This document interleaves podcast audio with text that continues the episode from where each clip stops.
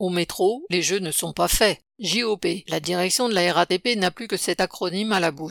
Il faut être prêt pour les Jeux olympiques de Paris. C'est évidemment aux salariés que la direction demande un effort supplémentaire. À cause du besoin accru en personnel pendant les JO, à une période estivale où il en manque déjà habituellement, la RATP a fortement diminué le nombre de congés annuels. Elle voudrait qu'on tire un trait sur nos vacances d'été parce qu'elle prévoit une augmentation exceptionnelle de 15% de l'offre de transport.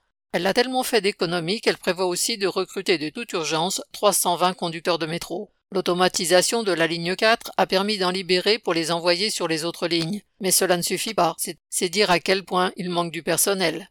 Castex, le PDG de la RATP, dit maintenant que, entre guillemets, les économies d'effectifs en agents de station du métro ont été trop loin, et qu'il y aura 600 agents de station recrutés. Cela change des reproches d'il y a quelques mois quand Castex et Pécresse disaient qu'ils allaient prendre des mesures pour lutter contre les arrêts maladie entre guillemets abusifs.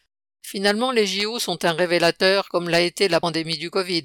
Sans les travailleurs, rien ne peut se faire, pas même les jeux. Correspondant Hello.